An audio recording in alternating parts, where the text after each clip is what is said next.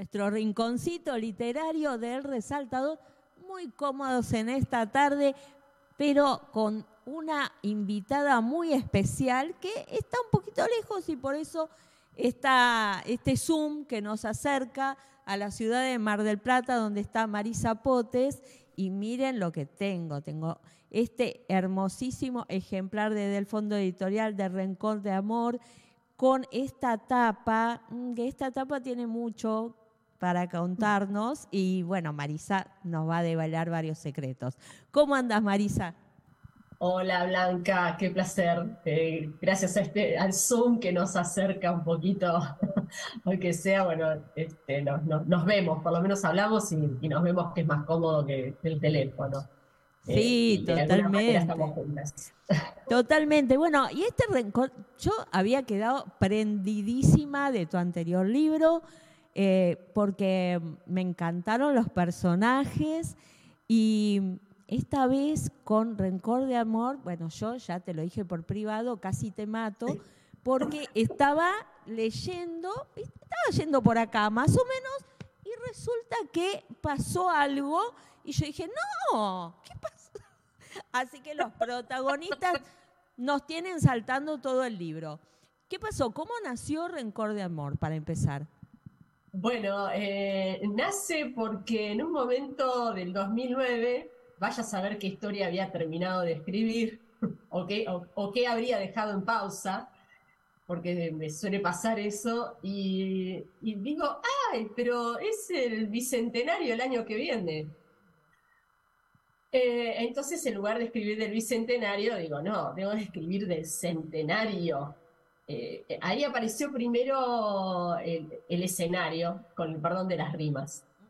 Este, y después los personajes. Yo en, realidad tenía un apunte eh, hecho sobre algo del libro, que bueno, sería un spoilerazo, y dije, ah. ¿Algo que ver con el agua? No.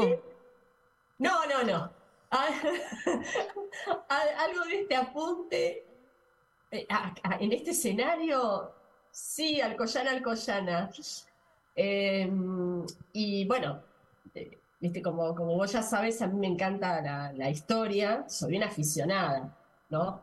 Este, además, bueno, por ser docente también la parte de, obligación de, estudiar en su momento, pero además me gusta.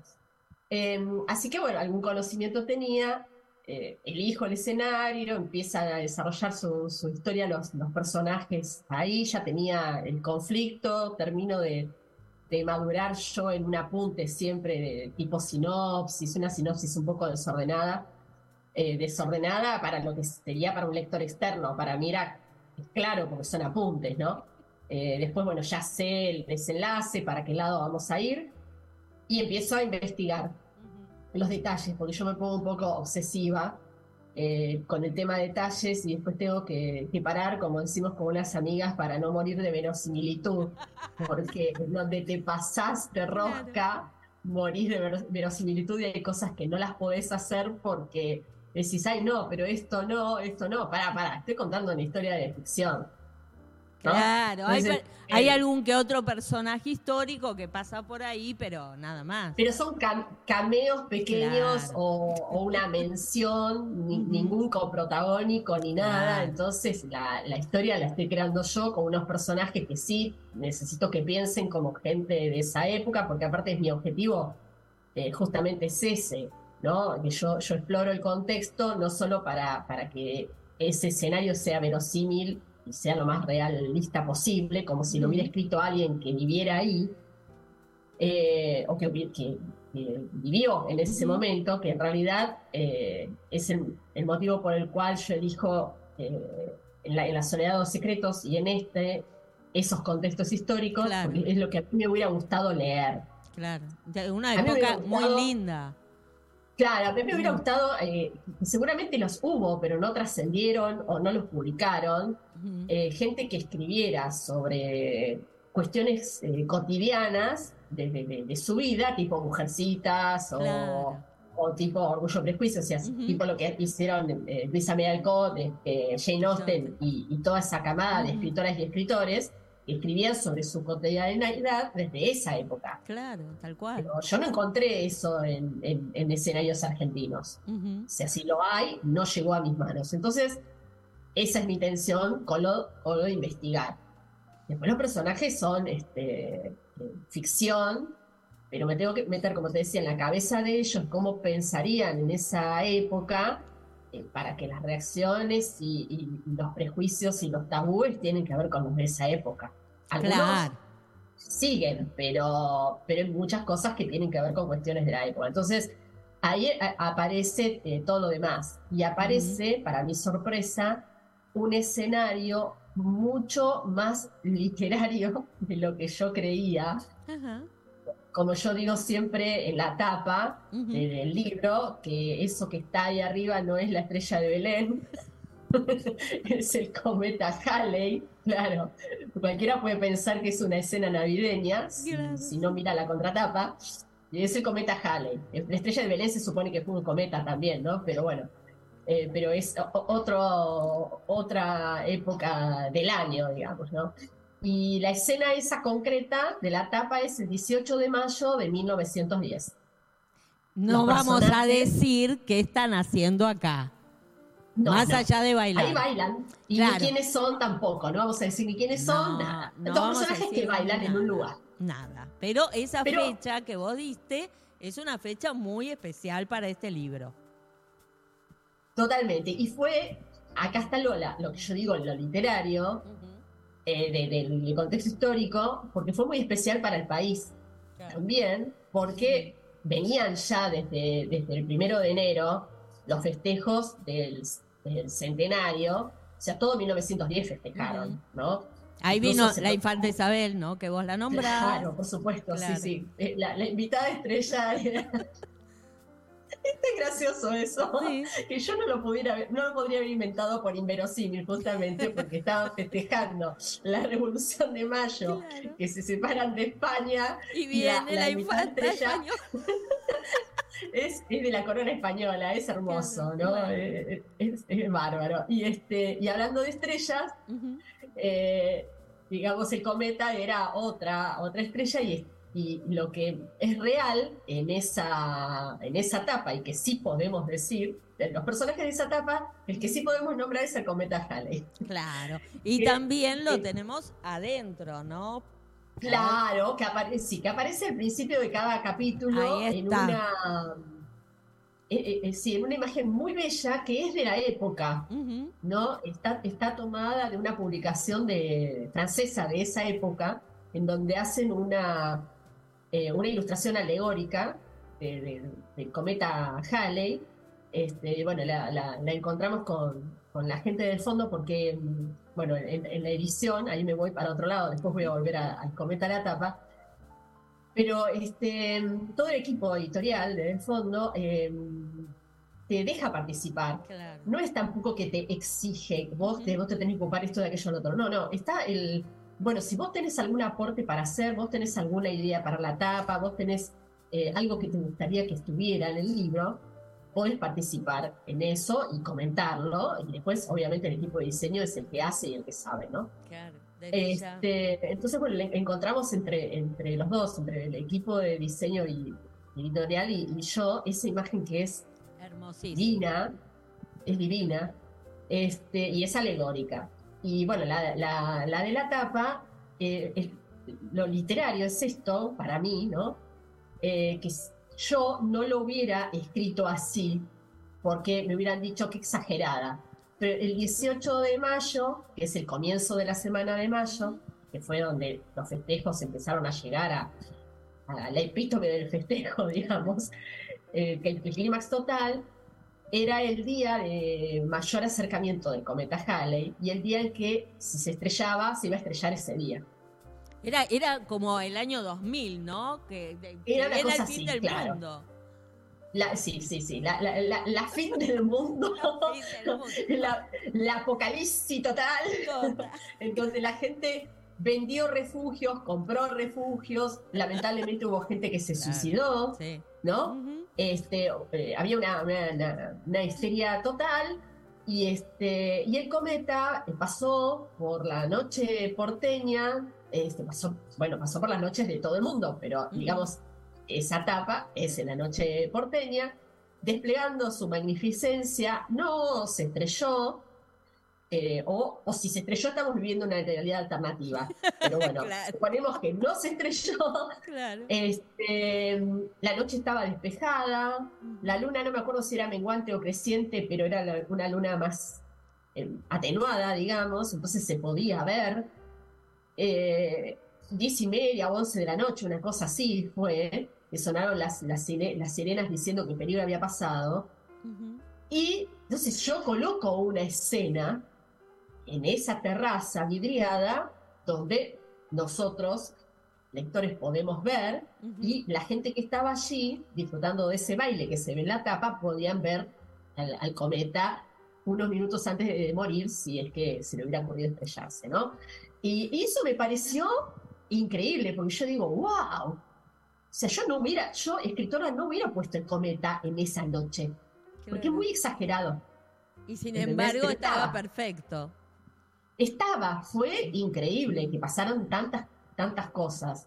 Y bueno, y entonces ahí hago este rencor de, amor, este, donde tenemos amor y a haber rencor, bueno, el rencor es, es este costado. Eh, vamos a spoilear otra parte, que es esta, este dibujito que aparece, eh, que es un caballete, tiene que ver con el arte, con los cuadros y con algo que pasa.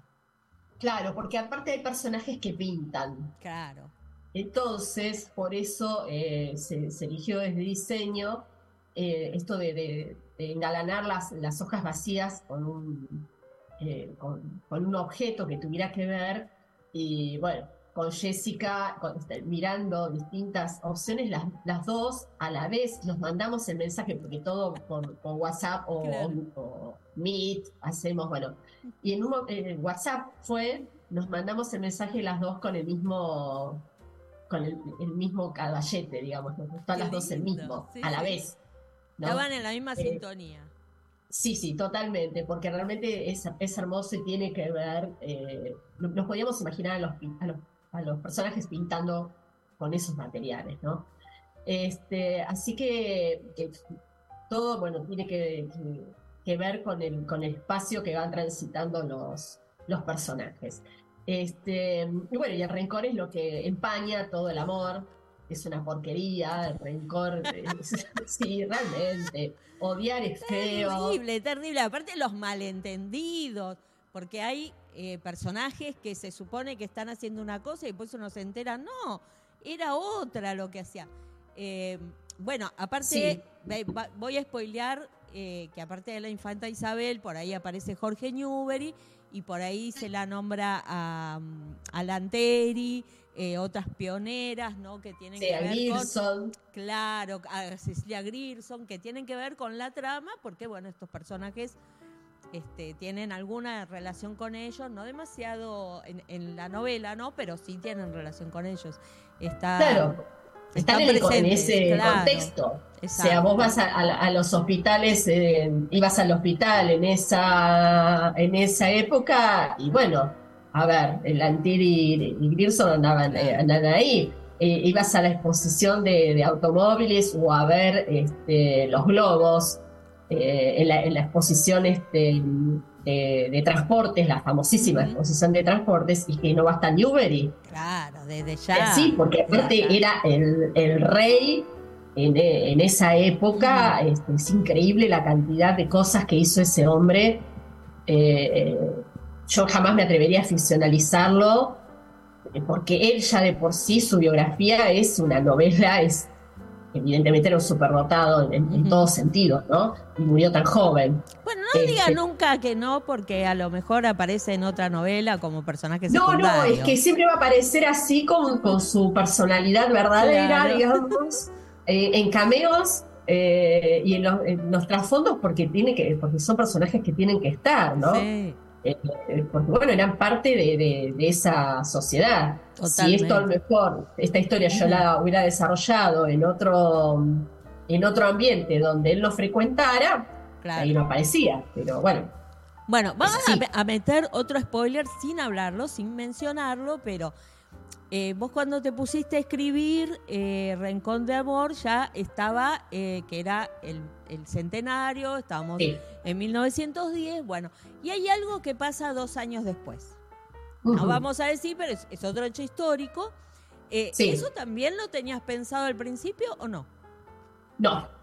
No, eso apareció así para hacernos, para hacernos sufrir.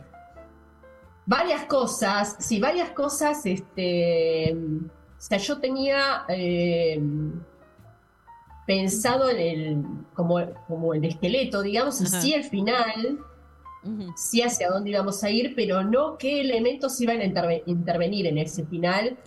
Eh, o, exactamente cómo se iba a desarrollar el, devenir. Entonces, entre, entre esas cosas aparece, por ejemplo, eh, que nombro el hecho, pero no lo que pasa en torno al hecho, así que no es spoiler, eh, algo que ocurre antes, en 1910, que a mí me encanta, que es el atentado al Teatro Colón. me ah, encanta no que haya habido un atentado. Es verdad, que yo no Vamos a poner en claro.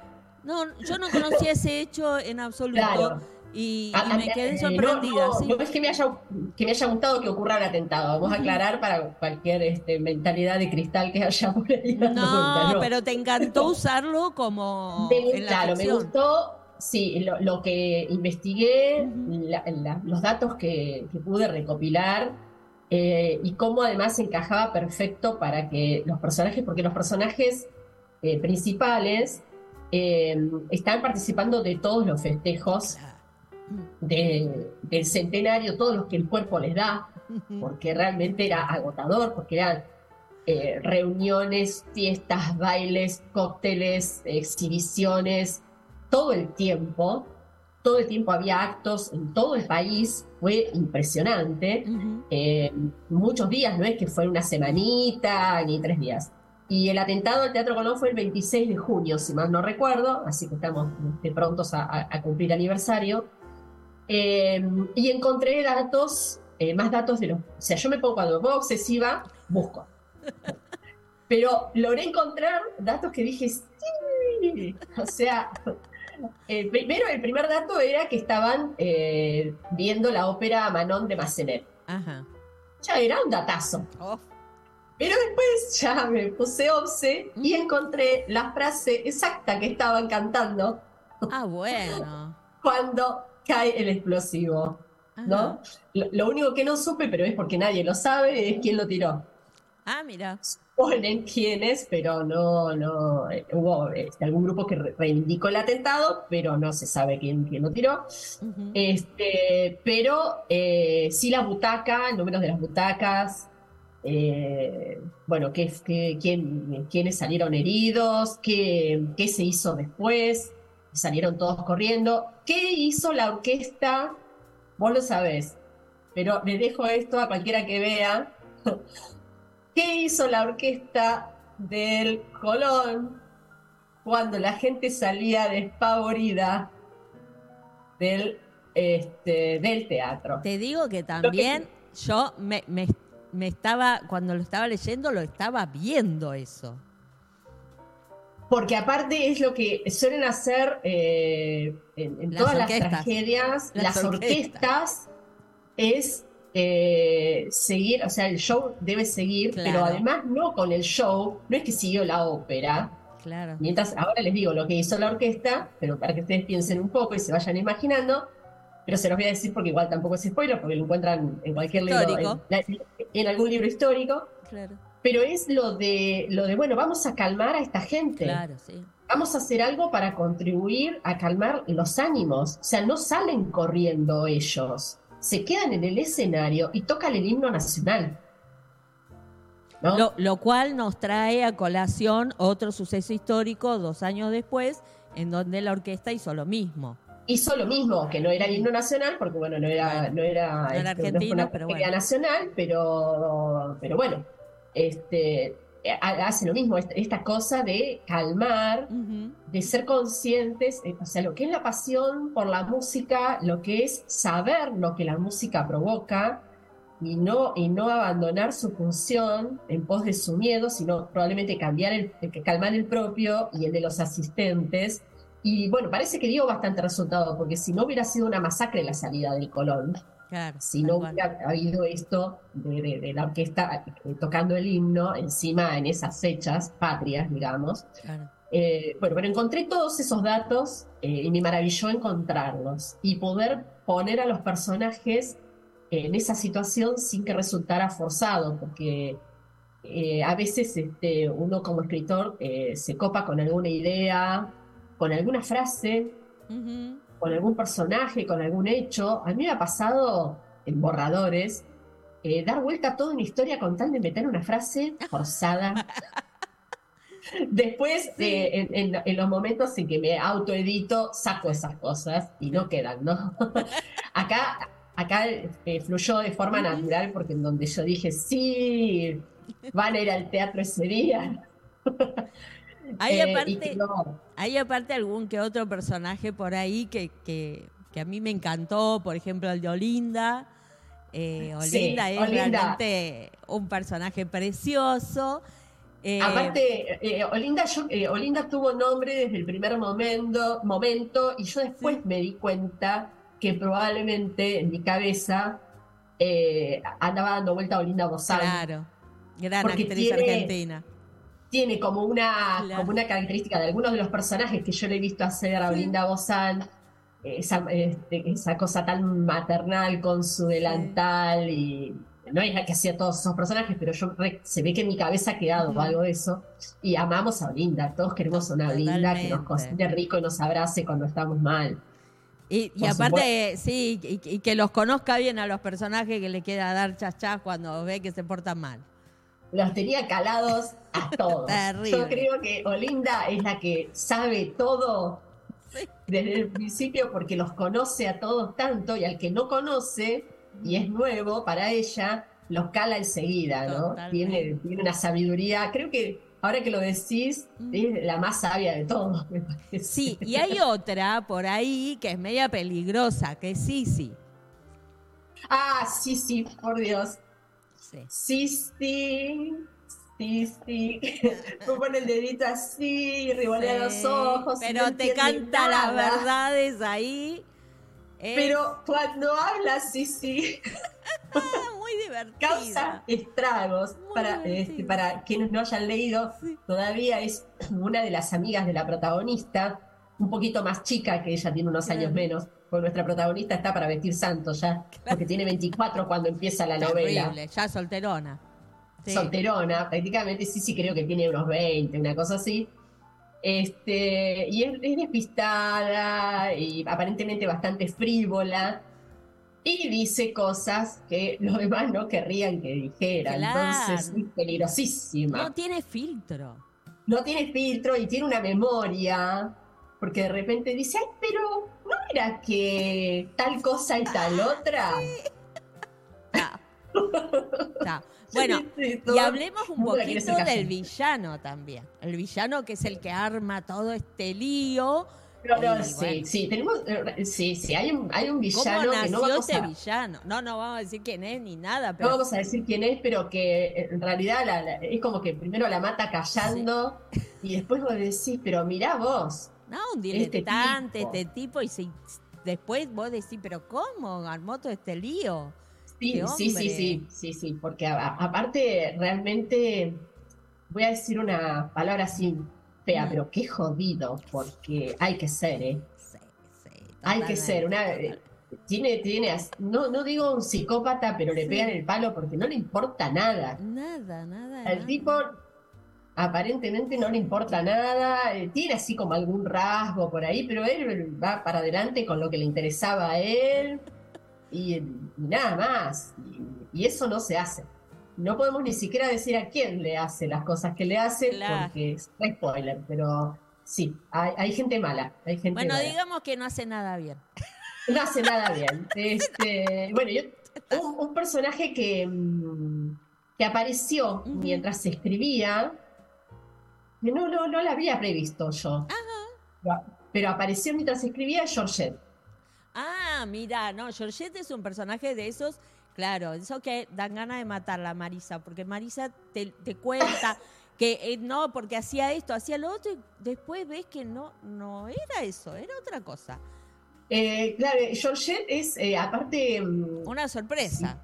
Si, fuera una película, yo creo que sería interpretada por alguna de estas actrices de carácter, esas actrices, ¿no? Que, que, que, que no, no, que no aparecen demasiado, pero que vos decís, sí, vamos con el Oscar para actriz de reparto.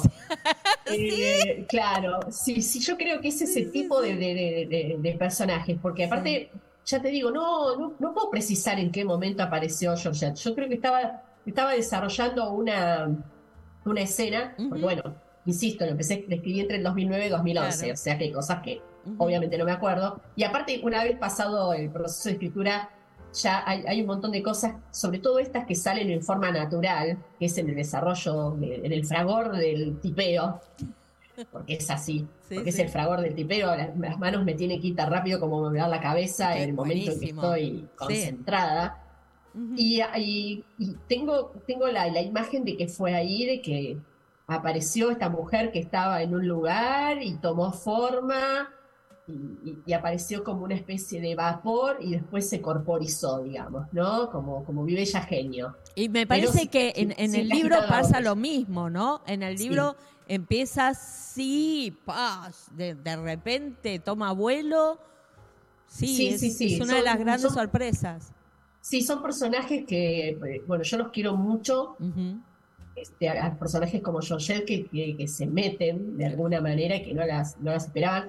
Y después, bueno, e, e, estos personajes como Sisi o, Agustina, la, otra, amiga, más, más este, eh, más tradicional, eh, más convencional. Claro, de, Martina, sí, que, este, mm, que, que van, van apareciendo, se van delineando y se van, eh, van apareciendo solos, digamos. O sea, yo los, los, propongo y ellos tienen una forma de ser y yo respeto su forma de ser, digamos, ¿no? Eh, de ahí lo de, tratar de ser este, coherente en la, historia, no solo con el contexto histórico, sino con cómo reaccionaría cada personaje. Y si algún personaje se manda algún descuelgue en su reacción, ese descuelgue tiene una razón de ser. Este, entonces, eh, en, la, construcción van apareciendo como, como personajes secundarios que acompañan a los protagonistas, pero después cada uno tiene su, su forma de ser y, con esa forma de ser van ocupando lugares. Porque, por ejemplo, Sisi no es tanto lo que aparece, pero es tan contundente lo que hace. Totalmente, sí, es muy divertido. Marisa, eh, Esta, esta época que a vos te gusta tanto, ¿también va a ser eh, base para una próxima novela o ya pasaste a otra? Mira, la que estoy trabajando ahora, que no sé si será exactamente la que vaya a salir, porque todo puede pasar, pero calculo que sí, porque estoy encontrándole unas vueltas, estoy re entusiasmada. Em, no es exactamente el mismo, el mismo ambiente social, porque en La Soledad de los Secretos y. Sí, era el mismo, claro. Con amor, si bien tienen 10 años de diferencia, eh, la, sociedad es exactamente la misma. De hecho, no sé si habrás detectado que en un momento hay un pequeño cameo de los Vélez. Sí. En, Rencor de Amor eh, se, menciona algo. O sea, Rencor de Amor por 1910 y para el que no sabe, La Soledad de los Secretos en 1919-1920, ¿no? Este, esta, esta otra no es exactamente esa misma sociedad, alta sociedad porteña. Eh, va, a transcurrir unos años más, más adelante, casi toda el Mar de Plata, aparentemente. Volvemos a Mar de Plata. sí, y la historia es eh, otra cosa. Ajá, nada que ver. Nada que ver, nada, que, ver. Y, esa era la, idea de, hacer algo que no tuviera nada que ver, porque em, acá se dio que salieran dos, eh, dos novelas con ese, esa misma franja de sociedad pero en realidad yo no las escribí ni de forma consecutiva ni nada. O sea, La Soledad de los Secretos la escribí entre 2006 y 2007. Paralelamente a eso escribí otras cosas porque estaba en una época de compulsión escritora tremenda. En el y, hasta que llegó La Soledad de los Secretos escribí otras que no tienen nada que ver. Policial, de guerreros, de ciencia ficción, western, o sea, nada que ver. Polifacética Claro, y en un momento, bueno, infantiles también, ¿no? Eh, juvenil, este, y en un momento, cuando veo esto de centenario que yo te decía al principio, digo, bueno, vamos a explorar un poco más esta cuestión. El otro día en una merienda eh, les decía a, las chicas que esto de, los, de, las cuestiones de los casamientos o arreglados o de tener que casarse con alguien que uno no quiere, eh, hace poco, creo, llegué a la conclusión de que es probable que Antonio Prieto tenga algo que ver con su blanca y radiante va la novia. Ajá, sí. si uno analiza la letra, ¿no? Porque cuando yo era chiquita, se ve que eh, miraba, bueno, tele con mi mamá, qué sé yo, me gustaban las películas de Panito Ortega y todas esas, ¿no? Eh, Sandro, qué sé yo, bueno. Este, y mi mamá me acuerdo que me contó la historia real de la canción. Yo era re chiquita, re chiquita, porque me acuerdo dónde estaba, no, no debo haber tenido ni cuatro años. Y, se ve que me, impactó. Entonces, eh, y a partir de ahí siempre me, dio como, como, curiosidad y espanto esto de que te tenés que, tener que casarse con alguien que no querés, con alguien que no soportás. O que tu casamiento sea eh, eh, para, por una cuestión de, poder o por, eh, no sé, por alianzas o por, por, lo que fuera. Como ha pasado eh, tantas veces en la historia de los reinos. Y, también en las historias este, cotidianas, más de lo que uno cree, me, decían algunas de las chicas de la merienda el otro día, que alguna era que sus abuelos, creo, que se habían casado por un arreglo familiar, no se conocían. La chica decía que su abuelo era muy bajito y la abuela le llevaba dos cabezas, ah. ¿no? Y no se habían visto nunca. Mm. Y después, bueno, se llevaban bien porque se llevaban bien, pero ahí no había amor. Ni, posibilidad. Y no había ni reino, ni, ni nada, claro. fortunas estaba enormes de por medio. Estaba esto de, primero el arreglo y, después de que, bueno, te casaste para toda la vida. Y Ah, no, por supuesto, bancátela. Bueno, no, eso y acá tenemos también un casamiento de aquellos que después no vamos a decir qué pasa con ese casamiento ni nada, pero yo digo, ¿no? Eh, tenemos acá una historia de amor de aquellas y hay que agradecerle a Marisa que cada vez que agarra la pluma, eh, ella no, nos seduce desde la primera página, nos hace sufrir muchísimo Amo, pero, que les pase eso, que sufran. Pero le, agradecemos muchísimo este, este, este amor por el detalle y la pasión que pone en su escritura.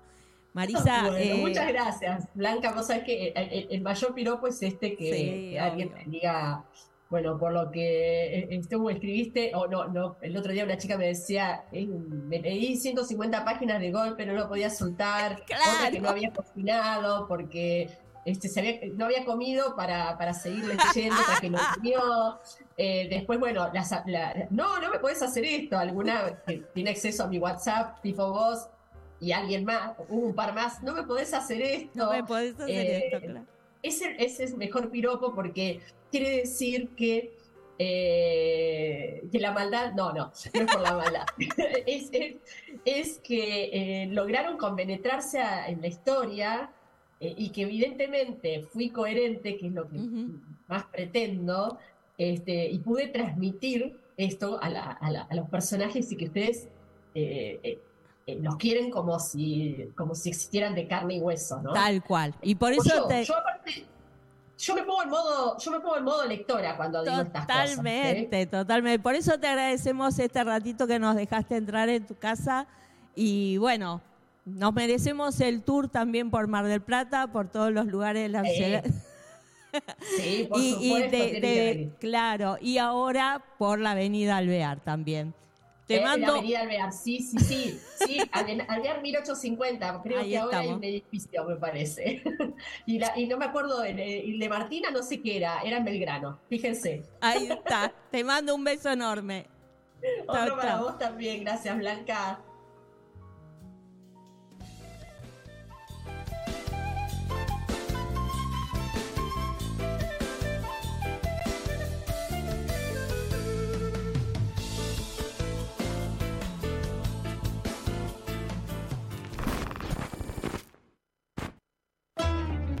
Auspicia Sadaik, Sociedad Argentina de Autores y Compositores. La música está de fiesta.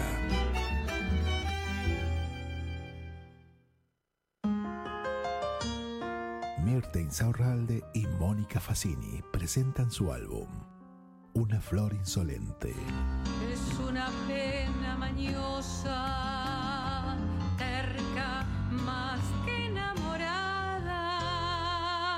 Canto y poesía en una noche memorable con artistas invitados y la vivencia junto a nuestra música folclórica. Cinco piletas en línea, cinco bañeras con patas. 23 de junio, 20 horas, Espacio Tucumán, Suipacha 140. Cava. Otros amansan las fieras, ellos amansan la masa.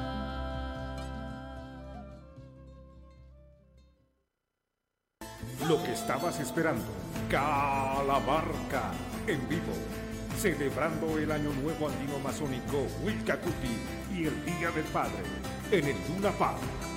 Calamarca, en Buenos Aires. Gran espectáculo de música y danza, como no lo viste nunca. 20 de junio de 2023 a las 18 horas. No te lo puedes perder. Celebremos junto a Calamarca. Sumérgete en las profundidades de la música y danza más original de nuestro Avia Yala. Compra ya tus entradas únicamente en ticketportal.com.ar.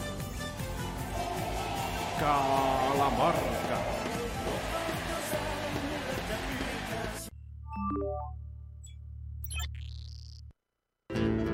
Cátulo Tango, en el corazón del abasto. La mejor experiencia de tango en Buenos Aires.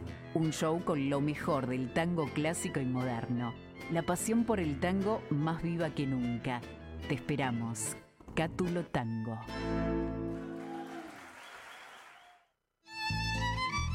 Fábrica de envases de hojalata en Basil.